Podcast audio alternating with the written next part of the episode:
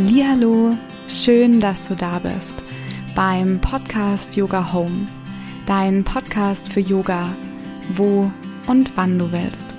Mein Name ist Luisa und zu dieser heutigen Folge, zu diesem wahnsinnig spannenden Podcast-Interview heiße ich dich ganz, ganz herzlich willkommen. Heute ist Donnerstag, der 1. April. Wir haben das Interview gestern aufgenommen und heute ist es schon da. Tada, so schnell geht's.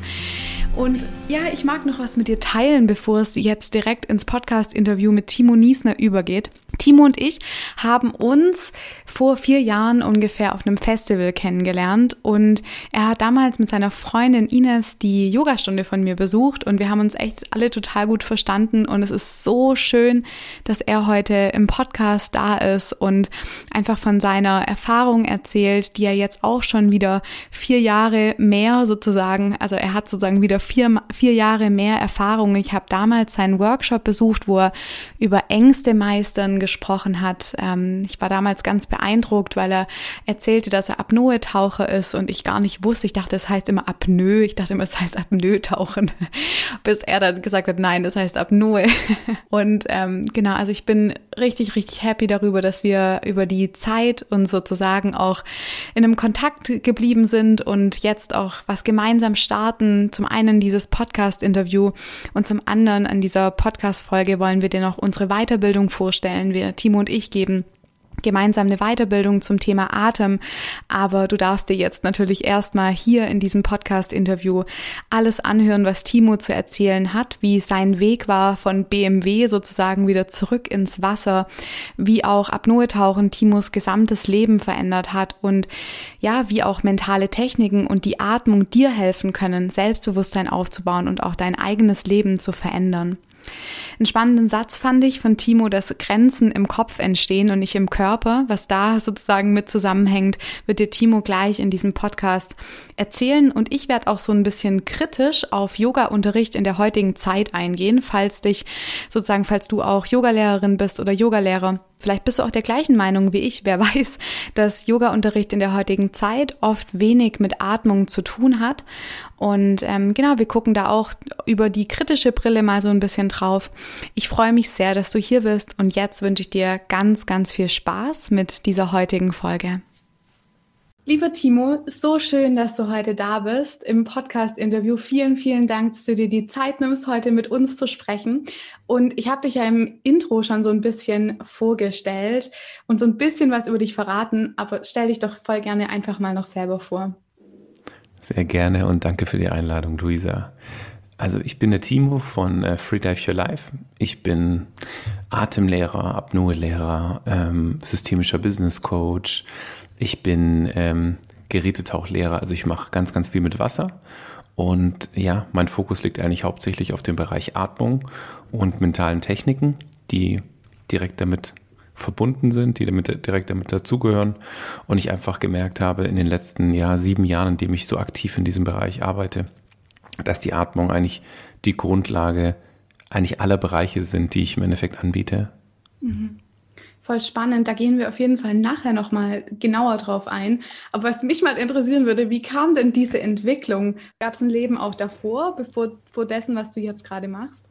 Ja, ja, da gab es ein Leben. Es gab ein relativ wildes Leben sogar. Also ich war, ähm, also nach, sag ich mal, Schule, ähm, Studium, ich habe Sportökonomie studiert, mhm. so, so, eine Kombination aus Sport, äh, Wirtschaft und Recht und bin dann relativ schnell in die Automobilbranche gerutscht. Ich bin ja so ein kleines äh, Sindelfinger-Schwabenkind, so ein Mercedes-Kind. War aber dann bei der Dark Side, also bei der dunklen Seite der Automobilindustrie, nämlich bei BMW, ja, also beim Erzfeind. Das geht gar nicht. Ja, das geht gar nicht. Und ähm, bin dann dort relativ, ähm, relativ schnell zum, ja, bis auf die Position des Teamleiters gekommen, mit Ende 20 schon und war da aber dann immer noch in einer Art ähm, freiberuflichen äh, Zustand und habe dann relativ schnell Großveranstaltungen geleitet von bis zu über 60 Leuten, für die ich verantwortlich war aus, aus acht verschiedenen Ländern und war für die Märkte in Osteuropa zuständig und war da eigentlich nur on Tour. Also ich war drei, drei Wochen im Jahr war ich zu Hause in meinem eigenen Bett und den Rest war ich nur in Hotels und war auf Großveranstaltungen. Genau. Und wie kam dann dieser, dieser Switch sozusagen? Was hat dich da gepackt, das zu ähm, kündigen und so also sein lassen? Mm, es gab einige Schlüsselmomente, ähm, aber um da nicht zu sehr auszuschweifen bei diesen Themen, geht es eigentlich für mich eher darum, dass ich gemerkt habe, dass ich mich immer weiter von der Sache entferne, die für mich eigentlich am wichtigsten ist. Und das ist für mich die Verbindung zum Wasser. Mhm. Also die, die ersten Bilder, die ich als Kind gemalt habe im Kindergarten mit drei Jahren, waren äh, Timo im Meer oder Timo als Angler und, und Taucher. Und es sind, äh, ja, sehr rudimentäre Zeichnungen, die ich damals gemacht habe, aber die haben mich immer dargestellt im Wasser. Und diese Verbindung ist mir komplett verloren gegangen. Und ich habe auch im Endeffekt eigentlich in der Zeit eher die Erwartung anderer Menschen erfüllt, eigentlich als meine eigenen. Und ich bin sehr weit weg von mir selbst gekommen. Und irgendwann habe ich gemerkt, wenn ich dieses Spiel weiter spielen möchte und weiterkommen möchte und die nächste Position und ein neues Level, dann muss ich meine moralischen Vorstellungen zur Seite legen. Und das wollte ich nicht. Und dann muss ich das Spiel der anderen spielen, mit an Stühlen sägen und diesem ganzen Quatsch. Und da hatte ich keinen Bock drauf. Da hatte ich wirklich absolut keine Lust. Und dann bin ich nach Ägypten für zwei Monate, drei Monate und habe gesagt, ich gucke mir jetzt mal dieses Apnoe-Tauchen an. Und ähm, ja, bin halt komplett hängen geblieben. Also ich wusste schon, dass ich im Endeffekt da meinen mein Apnoe-Lehrer noch machen möchte. Das war jetzt vor sieben Jahren. Und dann habe ich das auch gemacht und es hat ganz viel in mir verändert, meine eigenen mentalen Grenzen kennenzulernen, diese zu meistern, mit der Atmung so aktiv zu arbeiten, hat mir ganz, ganz viel verändert. Und für all diejenigen, die nicht wissen, was Apnoe ist, kannst du da mal was das erklären? So mhm. Also Gerätetauchen ist ja das, wo man so eine Flasche auf dem Rücken hat, ja. Also man nennt sich eine Pressluftflasche und mit der holt man die Luft raus und atmet mit der unter Wasser. Und Apnoe-Tauchen ist Atmen aber nicht im Wasser, sondern nur an der Luft. Und sobald wir unter Wasser sind, halten wir die Luft an. Das heißt, wir tauchen, aber machen das im Endeffekt nur mit unserem Lungenvolumen. Also alles, was wir in unserer Lunge noch an Luft haben, ist das, was wir haben, um lange unter, Luft, äh, unter Wasser bleiben zu können. Und es geht dann für uns ab Nottaucher einige Minuten. Je besser man trainiert ist und je ruhiger man ist und desto glücklicher man mit sich selbst ist und mit seiner Umgebung, desto länger geht es und desto länger kann man es auch genießen. Oh, wie spannend. Wollen wir da noch mal so ein bisschen drauf eingehen, was so Grundlagen und auch Gefahren da irgendwie sein können? Weil ich habe ganz tolle äh, Fragen auch über Instagram bekommen. Ähm, die mache ich noch mal auf. Da hat auch eine, eine Frau gefragt, was tut man denn, wenn einen unter Wasser da die Panik überkommt? Mhm. Also das sollte nicht passieren. Im besten Fall. genau, im besten Fall sollte es nicht passieren. Man muss dazu sagen, wir bereiten uns ja auch perfekt darauf vor, dass sowas eigentlich nicht passiert. Wenn sowas dann aber auch passieren sollte, dann im Idealfall eher an einem Zustand, wo wir schon auf dem Rückweg sind. Also ich spreche zum Beispiel vom Tieftauchen, wenn wir da mal irgendwie 20, 30 Meter oder 40 in die Tiefe tauchen, dann ist es natürlich so, wenn wir auf 40 Meter eine Schwierigkeit bekommen oder einen panischen Zustand, dann ist es natürlich nicht gut. Dann kommen wir wahrscheinlich nicht mehr sage ich mal, bei vollem Bewusstsein an der Oberfläche an, wenn wir zu viel Gas geben. Mhm. Weil man muss auch wissen, je mehr Muskulatur ich benutze, desto mehr Sauerstoff verbrennt mein Körper. Und diesen Sauerstoff atme ich ja mit der Umgebungsluft ein. Und je weniger mein Körper zur Verfügung hat, desto ja, desto kürzer ist im Endeffekt auch die Zeit, in der ich die Luft anhalten kann. Also je aktiver ich unter Wasser bin, desto weniger Sauerstoff hat mein Körper nur noch zur Verfügung. Und eigentlich um diesen, um diesen panischen Moment den ja auch viele Leute schon haben, wenn sie nur daran denken, oh Gott, ich muss ein paar Minuten die Luft anhalten, unter Wasser bleiben, eigentlich vorauszunehmen und ihn, ja, präventiv eigentlich schon aufzulösen, ist ganz viel mentale Arbeit und in der Kombination mit dieser mentalen Arbeit im Endeffekt auch die Arbeit mit der eigenen Atmung. Weil wenn ich ein gewisses Selbstbewusstsein habe, dass ich meinen Körper komplett gesättigt habe, dass ich diesen Moment auch voll genießen kann, dann kommt dieser panische Moment an sich nicht. Und gleichzeitig ist ja so, wir tasten uns ja langsam ran. Es ist ja nicht, boah, jetzt gehe ich mal ins Wasser und tauche mal auf 30 Meter. Ja, und ich fange ja vielleicht mal bei drei an. Krass, ja. ja, sondern ich fange bei drei an und dann sind es zehn, dann sind es irgendwie 20 und mhm. ich bleibe immer in meiner Komfortzone und erweitere aber meine Grenzen, die ich mir vor allem im Kopf setze, nicht im Körper. Und so mit erhöhe ich auch immer wiederum weiter die Tiefe und auch die Zeit, die ich die Luft anhalten kann dabei. Ja, das hat mich, das hat mich auch gerade daran erinnert beim Surfen, wenn es einen so äh, so aus dem Nichts von der, vom Brett reißt und man erstmal so durchgewaschen wird, wie in dieser, in dieser Waschmaschine, was man ja sagt, wenn man da ja. so unter Wasser ist. Das kenne ich auch. Das sind Momente, wo man dann so, so, also so dieses, ähm, ich will da ganz schnell wieder an die Oberfläche und dann Exakt. anfängt irgendwie ganz schnell den Körper zu bewegen. Und natürlich geht, also natürlich habe ich dann keine Luft mehr. Und was mir da auch aufgefallen ist, ich habe angefangen zu zählen, wenn ich unter Wasser war. Also ich habe versucht, eins, zwei, also direkt loszuzählen, weil man hat ja das Gefühl, man ist drei Minuten oder schon zehn Minuten unter Wasser und es sind gerade mal 20 Sekunden. Genau. Also ja, also maximal. Ich mache ja. auch Kurse extra für Surfer. Also da ja. geht es gerade um dieses Thema Wipeout, ja. Wipeouts zu genießen. Und ähm, die meisten Leute sind keine, keine äh, fünf Sekunden unter Wasser bei so einem Wipeout. Mhm. Und die Big Wave Surfer, also die diese Riesenwellen surfen, selbst die so sind oftmals nicht mal 30 Sekunden unter Wasser. Okay. Hm, also das ist ein Klacks, das kannst, du kannst komplett ausatmen und voll on fire sein körperlich und dann hältst du trotzdem locker 30 Sekunden die Luft an. Also es ist wirklich nicht das Thema. Ja, Aber es ist eben eine mentale Geschichte, damit umgehen zu können. Mhm. Da können wir auch nachher Folge nochmal drauf mhm. eingehen. Äh, über Instagram auch noch gefragt, wie fängt man denn am besten an mit Apnoe-Tauchen? Und da hast du jetzt gerade gesagt, also wahrscheinlich fängt man erstmal mit einem Meter, mit zwei Metern an und guckt mal und tastet sich dann einfach immer auch so länger und, und so langsam immer dann dran. Und dann halt natürlich Atemtechniken und aber auch mentale Techniken genau. sozusagen. Genau. Ja, also das Rantasten ist immer ganz wichtig und im Endeffekt ist es genau eine Kombination aus diesen drei Bereichen, die du schon genannt hast. Mhm. Einmal sich mental darauf einzustellen, bedeutet aber auch ein gewisses Wissen zu haben, was passiert bei mir im Kopf, was passiert bei mir im Körper, was sind diese ähm, physiologischen Mechanismen, die da irgendwie greifen. Der zweite Bereich ist tatsächlich Atmung, weil damit können wir unseren kompletten Körper regulieren und auch gleichzeitig unseren Kopf beruhigen. Auch in dem Moment, in dem wir eigentlich auch unsere Luft anhalten und der dritte Bereich ist dann, sage ich mal, direkt in die Aktivität zu gehen und zu sagen, guck mal, ich bin vom Mindset her ganz klar, ich bin von meiner Atmung her auch super selbstbewusst und ich weiß, ich habe jetzt tief eingeatmet und bin entspannt dabei. Und dann kannst du auch ganz, ganz einfach sehr viel länger die Luft anhalten und auch tiefer tauchen, theoretisch. Mhm. Du hattest vorher kurz erwähnt, dass Apnoe-Tauchen dein Leben auch komplett verändert hat. Ähm, wie hat, also wenn wir da noch mal so ein bisschen drauf eingehen, wie hat denn auch das, dieses Atembewusstsein und ja dieses Apnoe-Tauchen jetzt so ganz spezifisch dein Leben verändert? Hast du da ein paar Beispiele? Oh ja, einige sogar. Also bei mir hat sich ja komplett alles verändert tatsächlich. Ich habe ja im Anschluss Freedive Your Life, äh, sag ich mal, ins Leben gerufen und sich das eigene Leben frei zu tauchen oder sich auch in sein Leben abzutauchen und sich davon dann von alten Dingen zu befreien.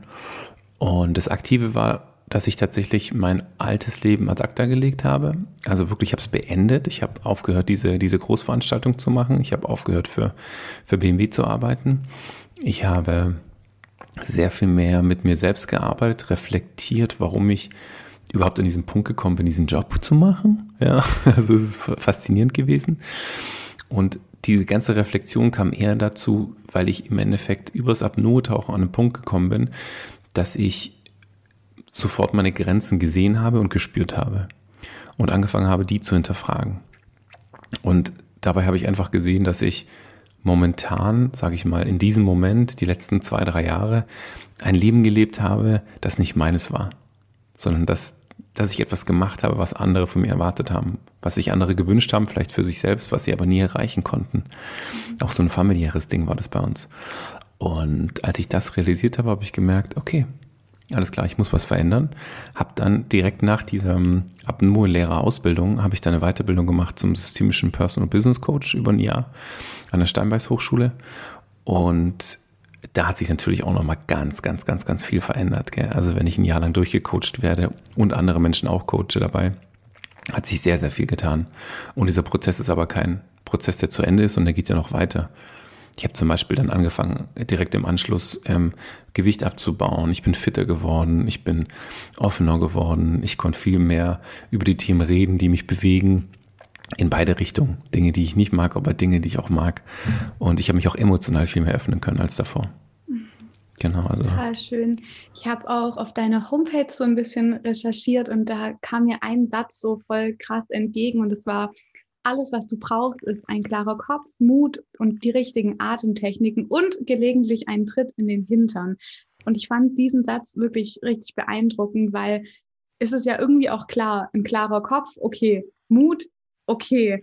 da werden sich jetzt auch die Zuhörerinnen und äh, die, die Zuhörer denken, ja, das, das macht auf jeden Fall Sinn. Aber wieso die richtigen Atemtechniken? Das mhm. ist eine ganz, ganz große Frage, wo wir jetzt auch direkt zur Atmung sozusagen überleiten können. Ja. Ja, also äh, genau ein wichtiger Punkt, der war mir damals gar nicht klar, muss ich selber auch sagen. Okay, vor sieben Jahren habe ich mir gedacht, hä, was, Atmung? Ich atme doch, ist doch alles in Ordnung. Ja, genau, das ähm, ja, so läuft ja irgendwie. Ja, so ist es. Und im Endeffekt musst du dir vorstellen, ich spezialisiere mich in dem Bereich schon seit über sieben Jahren. Mhm. Und selbst was ich heute wieder gelesen habe, denke ich immer noch, ah, Wahnsinn, okay. Also es gibt immer noch unglaublich viel Wissen, um, um was es bei der Atmung geht. Und ich glaube, das Wichtigste zu wissen ist, dass über 90 Prozent der Menschen falsch atmen. Ja, es gibt so eine Art Dysfunktion unserer Atmung. Und die fängt eigentlich an, es gibt dann so eine Studie zu, ungefähr mit fünfeinhalb Jahren. Und es geht, also wir atmen eigentlich die ersten Jahre unseres Lebens komplett richtig. Es ist alles okay als Kinder. Und was fängt so an mit fünfeinhalb bis sechs Jahren? Die Leute, also es geht in den schulischen Kindergarten, es geht in die Schule, es geht ganz viel um diesen Erwartungsdruck. Als am Anfang dürfen Kinder Kinder sein und spielen und machen und tun. Und dann kommt auf einmal eine Haltung mit dazu, dann kommt äh, wirklich ein äußerer Druck mit dazu und eine ganz andere innere Kommunikation, dieses Vergleichsthema und, und, und. Und davor ändern sich ganz, ganz viele Prozesse bei uns im Körper. Und am Anfang ist es gar kein Thema. Ich vergleiche das immer gern mit so einem, mit einem Fahrrad. Ja, du fährst Fahrrad und das Fahrrad, es läuft, es passt alles. Ja. Aber irgendwann hat, hat vielleicht ein Reifen ein kleines Loch. Und dieses Loch lässt einfach ein bisschen Luft raus. Und am Anfang merkst du es nicht und es läuft und läuft und läuft. Und, aber irgendwann hast du den Platten. Ja, das kann auch mal nach ein paar Jahren erst sein. Und genauso ist es mit unserer Lunge auch. Und das Fahrrad fährt immer noch. Und das heißt, wir können immer noch atmen. Aber eben nicht mehr so gut, wie wir eigentlich könnten.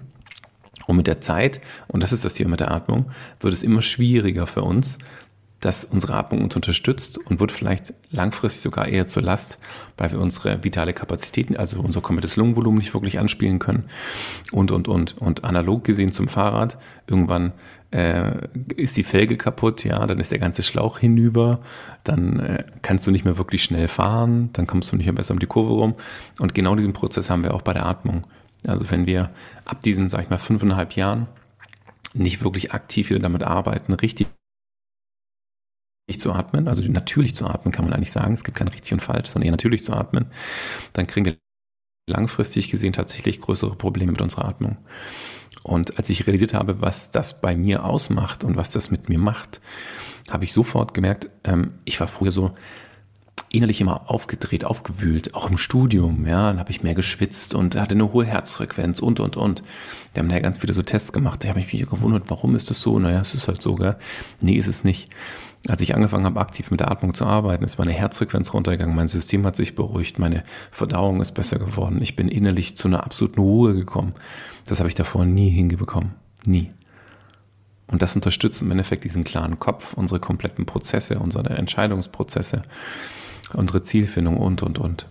Ja, vor allem, weil ja auch die Atmung so der Link ist zwischen Körper und Psyche. Ja. Und ich glaube, das wissen auch viele nicht. Also gerade, oder wenn wir uns mal selber beobachten, was passiert denn mit unserer Atmung, wenn wir Angst haben, wenn wir unter Druck sind? Die wird flach, die, wird, die zieht sich zurück oft. Also so als, als ähm, genau, oder man, also man, man fängt an, so ganz schnell und flach halt in die Brust zu atmen. Genau, und das ist halt natürlich nicht so produktiv, gerade wenn man einen klaren Kopf braucht. Und ähm, deswegen verstehe ich auch jetzt diesen Satz, was du, das ist super gut, hast du das erklärt. Vielen Dank. Mhm. Und wenn wir uns jetzt mal so fragen, wenn da jetzt jemand zuhört, der sagt so, hey, ich würde mich wirklich total, total gerne mit der Atmung beschäftigen. Wie fängt man denn an jetzt, wenn wir jetzt zum Beispiel, wenn die Person jetzt zuhört, wie kann sie denn jetzt anfangen, mit ihrer Atmung zu arbeiten? Nur mal, um, um vielleicht auch nur mal eine Bestandsaufnahme zu machen. Also wir machen mal eine ganz einfache Bestandsaufnahme. Ja, es gibt eine, die, die kann man so richtig mit Zahlen, kann man messen und kann gucken, wie sich die Atmung entwickelt. Und die einfachste ist eigentlich, eine Hand auf die Brust zu legen und eine auf den Bauch. Das ist vielleicht auch das, was ihr im Yoga auch nochmal macht bei euch. Hand auf die Brust und auf den Bauch zu legen und dann so zu atmen, dass sich nur diese Hand hebt, die auf dem Bauch aufliegt. Und die Hand, die auf der Brust aufliegt, soll ganz ruhig sein. Und während wir so atmen, immer weiter atmen, die Augen schließen, können wir als nächstes darauf achten, dass die Schultern fallen, dass sich der Brustkorb entspannt. Dass, ich sage auch immer gern, dass das Gesicht entgleist. Also der, der Kiefer darf, genau, der Kiefer darf fallen. Ähm, das ist völlig in Ordnung. Und je mehr ich dann anfange, nur durch den Bauch zu atmen, desto mehr komme ich in die Richtung der natürlichen Atmung. Ja, das ist total spannend, weil wenn man Babys beobachtet, wie die atmen, das ist, da geht immer der Bauch hoch und runter, hoch und runter. Und wenn wir schlafen, da fällt mir das auch auf. Also bei, wenn Menschen schlafen, atmen sie oft auch in den Bauch. Da ist nämlich, da ist nämlich der Körper komplett entspannt. Ja. Dann Genau. Es geht im Endeffekt auch gar nicht anders. Also ich, wenn man Workshops frage ich auch immer die Leute, da mache ich die Atmung mit ihnen, dann sage ich, ja, und was glaubt ihr denn, wie oft, äh, wie viel, wie viele Minuten oder Stunden atmet ihr denn so am Tag? Und die meisten, äh, so? Nie. Naja, vielleicht mal kurz, aber sonst eigentlich pff, vielleicht eine halbe Stunde am Tag. Dann sage ich, naja gut, also wenn ihr nur eine halbe Stunde atmen würdet, dann würdet ihr nicht schlafen. Weil ihr kommt automatisch in diese natürliche Atmung, wenn wir schlafen. Und das ist ja die Krux bei der ganzen Sache. Viele Leute haben im Endeffekt auch Schlafstörungen, die haben Schwierigkeiten einzuschlafen mhm. oder Schwierigkeiten in tiefen Schlaf zu kommen. Und da kommt dann noch eine Kombination mit Mund- und Nasenatmung und sowas mit dazu. Das sind auch nochmal Bereiche, die mit dazugehören. Aber grundlegend eigentlich den Fokus darauf zu legen und zu sagen, ich atme durch den Bauch, ich atme kontinuierlich durch den unteren Bereich meiner Lunge.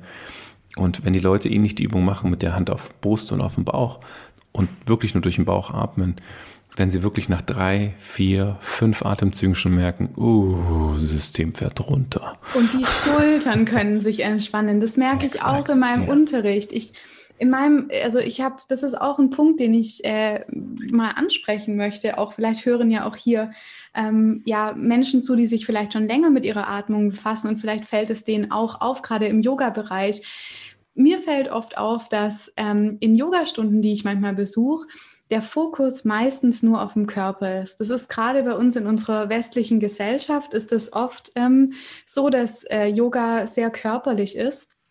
Und das finde ich echt schade, weil das ja so das Essentiellste ist, um was es ja auch im Yoga geht. Also die Atmung. Und die Atmung rahmt alles sozusagen. Die ist der Anfang und das Ende. Und gerade auch ist es eine Grundlage überhaupt, um unseren Körper angemessen auch bewegen zu können und um auch anschließend in die Meditation finden zu können.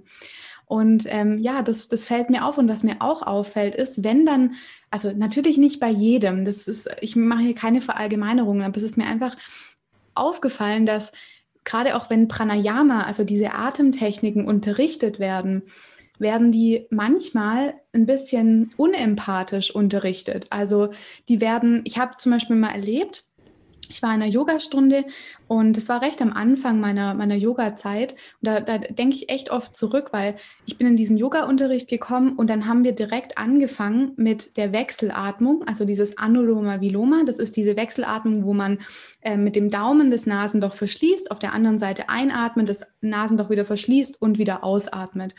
Und es gibt verschieden, verschiedene Rhythmen, die man da atmen kann. Zum Beispiel der bekannteste ist der 4-16-8-Rhythmus. Das heißt, ich atme 4 Sekunden ein, halte 16 Sekunden die Luft an und atme 8 Sekunden wieder aus.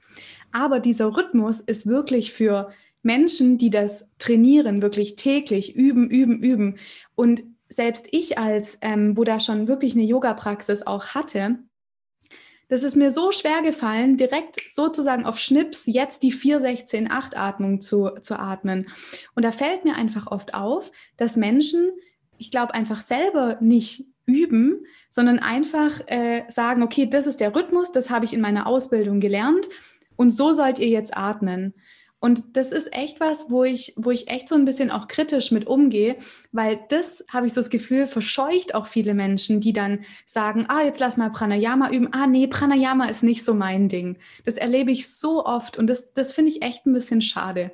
Also, dass da so ein bisschen, ähm, ja, irgendwie ein bisschen unempathisch umgegangen wird mit diesen, mit verschiedenen, mit verschiedenen Individuen auch, weil wir sind alle anders. Wir haben alle einen anderen Zugang zu unserer Atmung. Es gibt verschiedene Atemtypen ja auch.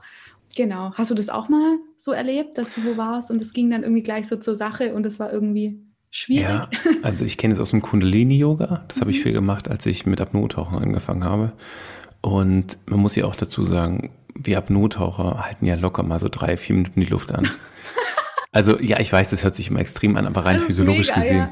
können wir das ja Locker. alle. Also theoretisch tatsächlich. Also der Körper kann das, der Kopf kann das bei den meisten eben noch nicht. Ja, Aber der Körper kann das. Und ich habe da so eine, so eine Kundalini-Session gemacht, wo wir wirklich extremes Pranayama gemacht haben. Mhm. Und ich habe das irgendwie hinbekommen, aber es war einfach absolut zu viel. Ich bin danach nicht mehr hin.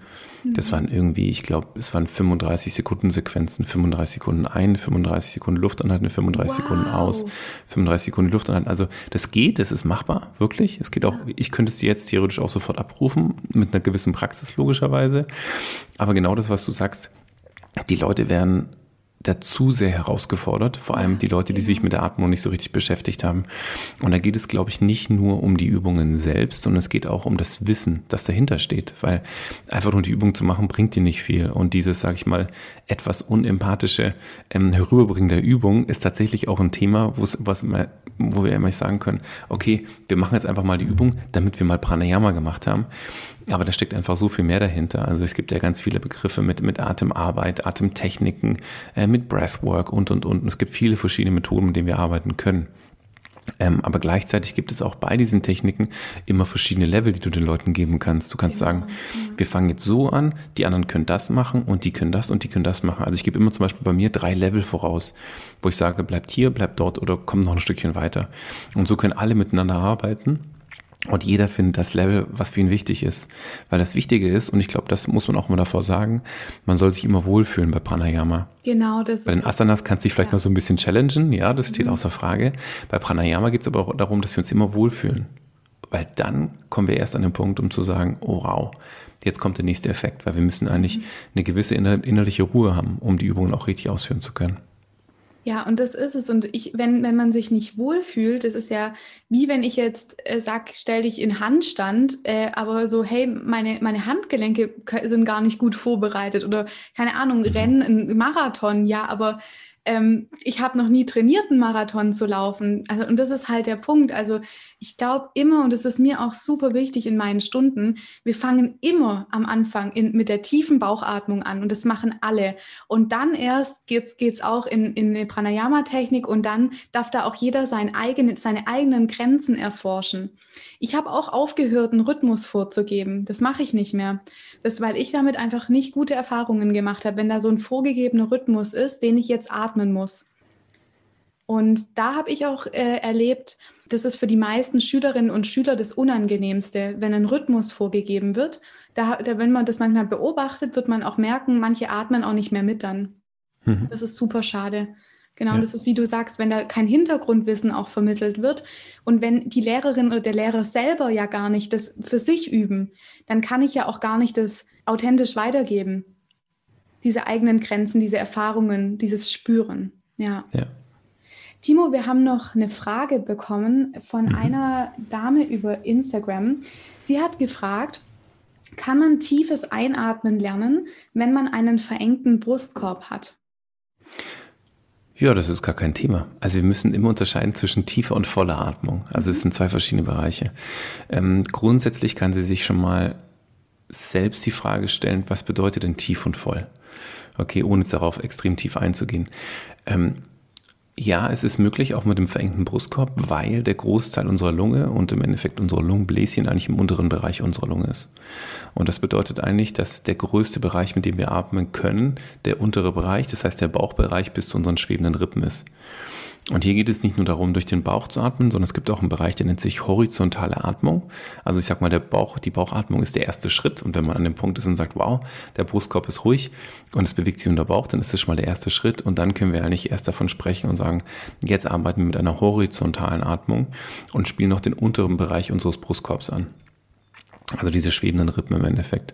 Und so kommen wir eigentlich auf, sage ich mal, den größten Bereich unserer Lunge, mit dem wir, mit dem wir arbeiten können auf die Frage ein, ähm, wenn der Brustkorb beispielsweise ein bisschen kleiner ist, gibt es auch hier viele Übungen, den Brustkorb zu mobilisieren. Und da geht es auch viel in dem Bereich äh, Range of Motion, also ähm, welche Mobilisierung habe ich denn momentan für meine Atmung, also Atemmuskulatur und im Endeffekt ähm, die ja, die, die, die äh, Knochen, die ich im Endeffekt dafür benötige, also meine, mein, mein Skelett außenrum, die kann ich auch das nochmal mit den Knorpeln und allem mobilisieren. Und da gibt es Ein-, und Ausgangstests und äh, um einfach zu gucken, wo stehe ich jetzt und wo komme ich hin mit den richtigen Dehnübungen und Atemtechniken, um im Endeffekt mehr auf meine, ich sage jetzt mal, Lungenkapazität zurückgreifen zu können. Mhm. Genau. Toll. Ja, hoffentlich hört sie zu und kann das dann auch für sich integrieren. Total schön. Ja. Ja, und wenn wir jetzt mal so allgemein in den Raum werfen, wenn jemand sagt so, hey, Timo, ich habe da voll Bock drauf, mich mit meiner Atmung mehr zu beschäftigen. Was kann denn diese Person machen? Also grundsätzlich erstmal mit der ersten Übung anfangen, also die wir jetzt schon mal gegeben haben, mit diesem, mit diesem Brust- und Bauchatmung. Für die Leute, die sagen, ja, Piece of Cake, äh, das kann ich doch irgendwie schon. Wie, ja. Genau, ähm, das habe ich mir auch gesagt, bis ich dann wieder tiefer eingestiegen bin und, und dann gesehen habe, oh, äh, kann ich dann doch wohl noch nicht so richtig. ja, horizontale Atmung ist doch noch nicht da. Es kam auch erst nach ein paar Jahren. Da gibt es logischerweise die Möglichkeit, ein paar Workshops zu machen. Ähm, wir bieten ja auch mit Luisa zusammen noch einen Workshop an, der nennt sich Power of Breath. Der startet im Endeffekt am 24. und 25. April. Das sind im Endeffekt zwei Wochenenden und der, das zweite Wochenende ist am 15. und 16. Mai. Die gehören aber im Endeffekt zusammen, wenn Sie möchten. Da kann man direkt mit einsteigen und da machen wir auch Tests, wo es darum geht, direkt sich schon mal anzuschauen, wo stehe ich gerade jetzt und wo kann ich denn nach ein paar Wochen stehen. Ja, ich freue mich da auch richtig drauf. Ähm, der Timo und ich, wir haben ja das in der letzten Zeit so ein bisschen geplant und jetzt ähm, in den Show Notes, wenn du dich informieren magst über diesen Grundlagen-Workshop Power of Breath, kannst du gerne mal in die Show Notes gucken und dir da alles mal durchlesen, dich auch voll gerne auf die Warteliste eintragen. In der nächsten Zeit kommen dann die Infos und auch den Link zur Anmeldung und alles. Und ähm, Timo, was machen wir denn da? Genau, vielleicht magst du noch mal erklären, was wir machen. Also du hast schon einiges jetzt gesagt, aber Physiologie wird auf jeden Fall auch ein Punkt sein, ein, Ver genau. Verständnis überhaupt mal zu bekommen für das, das Atemsystem. Genau, also es geht natürlich nicht nur darum, irgendwelche Übungen zu machen und zu zählen, okay. das kommt eigentlich eher hinten raus, sondern es geht eher mal darum, zu verstehen, was sind denn die Grundlagen? Also auch, was heißt denn Atmung überhaupt? Man hört ja momentan ganz, ganz viel über die Atmung. Es gibt verschiedene Methoden, verschiedene Techniken, einfach mal einen Rundumschlag zu machen und zu gucken, was gibt es denn da? Was hat es denn alles miteinander zu tun? Was passt zu mir? Und dann schauen wir uns nochmal ganz genau an, was passiert denn wirklich rein physiologisch bei uns im Körper.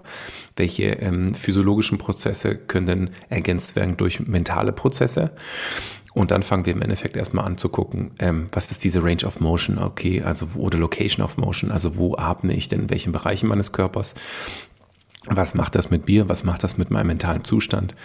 Wie kann ich das erhöhen? Und dann arbeiten wir auch nochmal mit ganz spezifischen Atemtechniken, die wir im Endeffekt eigentlich, ähm, ich habe ein Programm, das nennt sich Restorative Breathing. Da geht es darum zu gucken, in, in, in welchem Bereich meines, meines Alltags brauche ich im Endeffekt oder kann ich diese Atemtechniken für mich nutzen. Sag ich mal in der Vorbereitung, beispielsweise am Morgen, bevor man den Tag reinstartet oder vor dem Wettkampf, vor der Arbeit, vor einem Meeting. Dann habe ich diesen Mittelbereich, wo es darum geht, wie kann ich auch Atemtechniken nutzen, wenn ich selber in einem sehr aktiven Modus bin? Ja, oder auch in stressigen Momenten, also wenn ich sehr gefordert bin, wie, was für Techniken kann ich da nutzen, die auch keiner sieht? Ja, das ist nämlich sehr, sehr schön, da kann man sehr viel machen, was keiner sieht, aber trotzdem einen sehr großen Einfluss auf meinen Körper und meinen Kopf hat. Und ein ganz wichtiger Punkt, den die meisten vernachlässigen, ist der dritte Bereich Regeneration.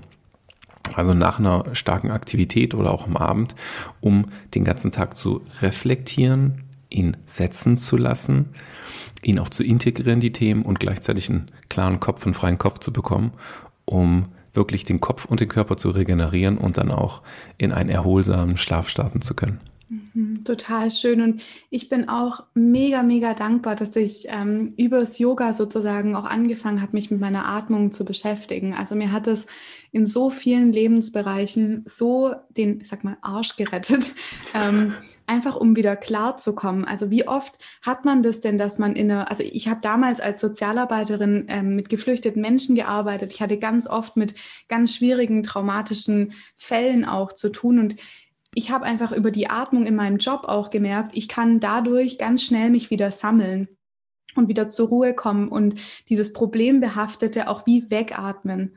Genau. Und das hat mir, also das hat mir total gut getan. Und ähm, deswegen, also ich, das gibt für mich auch nichts, nichts Wichtigeres sozusagen, als die Leute in meinen Stunden auch immer wieder darauf hinzuweisen, dass sie jetzt bitte atmen sollen. Also das ist wirklich Ganz arg wichtig.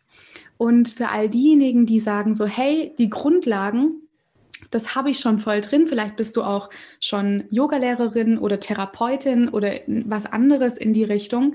Der letzte Kurs, also am 15. und 16. Mai, richtet sich auch an die Menschen, die sagen, sie wollen da so ein bisschen tiefer in dieses Unterrichten hineingehen. Also die sagen, hey, ich habe wirklich Lust, meinen Yoga-Unterricht oder meine, meine Arbeit als Therapeutin oder als Coach auf ein anderes Level auch noch zu heben. Und das kann man dann sozusagen auch gerne einzeln besuchen. Also du bist nicht sozusagen an die Grundlagen, an diesen Grundlagenkurs gebunden, wenn du sagst so, hey, das ist easy, das habe ich schon. Du kannst auch einfach diesen, den letzten Kurs oder den, das letzte Wochenende einzeln buchen. Genau. Genau. Also da geht es im Endeffekt wirklich darum, auch etwas weiterzugeben, an jemand anderen auch unterrichten zu können. Welche Tools kann ich nicht nur für mich benutzen, weil das ist, glaube ich, auch noch eine Sache, die gesagt werden kann. Ähm, lerne ich mich selber besser kennen, lerne ich auch die anderen Menschen besser kennen ja. und kann sie auch in ihren eigenen Prozess unterstützen. Und die Techniken, die Atemtechniken sind an sich oftmals so simpel, dass man sie eigentlich direkt für sich einsetzen kann, aber sie auch gleichzeitig direkt wieder weitergeben kann. Ja. Ach, Timo, voll schön. Vielen, vielen, vielen Dank, dass du dir die Zeit genommen hast und mit uns hier über Apnoe, über deinen Weg und über die Atmung zu sprechen. Wenn du noch was hast, was du teilen magst, kannst du das voll gerne machen. Gibt es vielleicht noch irgendwas? Also mein größtes Anliegen momentan ist immer die Atmung. Ähm, wenn ich was teilen möchte, dann geht es hauptsächlich darum, ähm, dass die Zuhörer des Podcasts sich wirklich noch mehr Gedanken machen können über ihre eigene Atmung. Also wie atme ich denn wirklich jetzt? Und wenn sie ankommen, diese Reflexion sich auch nochmal anzuschauen, wie atme ich denn in Situationen, in denen ich mich nicht wohlfühle? Mhm. Und das sind eigentlich so diese zwei Sachen, die uns die Möglichkeit geben, damit dann auch wieder aktiv arbeiten zu können und immer wieder zurückzukommen in die Bauchatmung. Das ist etwas, was ich seit vielen Jahren mache, aber mich immer wieder dazu zurückhole, mir mal die Augen schließe und sage, okay, wo bin ich jetzt gerade? Mhm, wie atme ich? Ah, okay, verstanden. Und wieder zurück in die natürliche Atmung kommen. Und es ändert schon sehr, sehr viel. Und ich finde, Atmung bringt einen einfach immer wieder in eine Selbstwirksamkeit nicht das, die Verantwortung abzugeben an, an außen, sozusagen sagen, ja, die Situation wird dann schon besser, dann geht es mir auch schon wieder besser, sondern nein, wirklich die Verantwortung wieder zu sich selber zurückzuholen, zu sagen, ich habe Einfluss auf meine Atmung, ich habe Einfluss auf mein Nervensystem, ich habe Einfluss auf meinen Körper. Und das finde ich was wirklich, das ist so großartig und gibt einem auch einfach ein mega gutes Selbstvertrauen. Vielen Dank, lieber Timo, dass du da warst und ich freue mich total, mit dir diesen wunderv diese wundervolle Weiterbildung zu machen. Ja.